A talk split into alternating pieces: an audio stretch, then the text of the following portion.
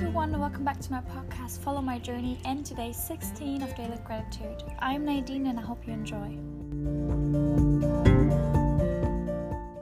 This morning, I'm really grateful for my body, and I know I had a episode on on our human bodies a few days ago, but seriously, we could be we should be grateful for our bodies every single day, and I, there are so many different things that our body allows us and that it does for us that yeah there's no end in being grateful for that. But today i want to talk about one specific thing again that i'm grateful that my body does for me. And it is that last night i only slept for like five hours.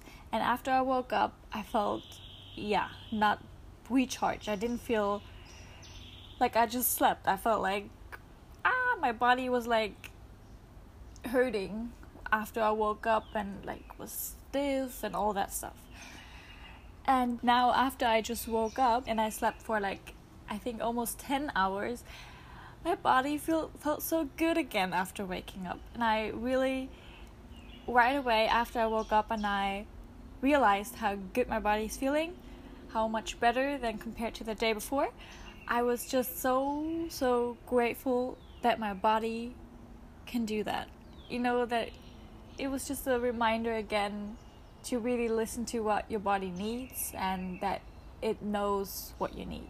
It knows that you need sleep so you can feel better afterwards. And know that it knows so much and we just have to listen to what it's telling us and yeah, just also the capability of our bodies to recharge while we are sleeping or while we take a break that that that's just normal that yeah, I talked about that taking a break thing in the other episode, I remember.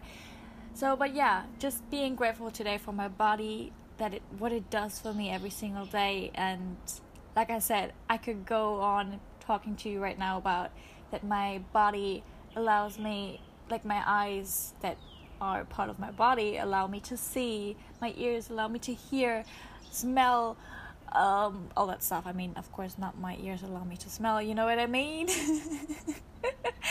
all those different parts come back, uh, come like included, I think, are included.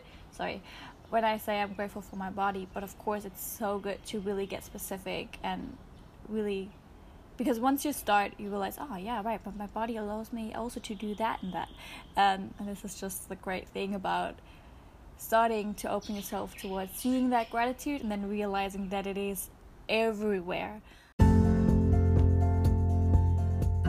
That's it for today. I hope that you're also like that your body is also in a good mood today and that it's making you feel good.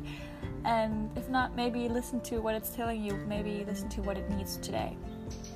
And yeah, with that being said, I hope you have a wonderful day and I talk to you tomorrow. Bye.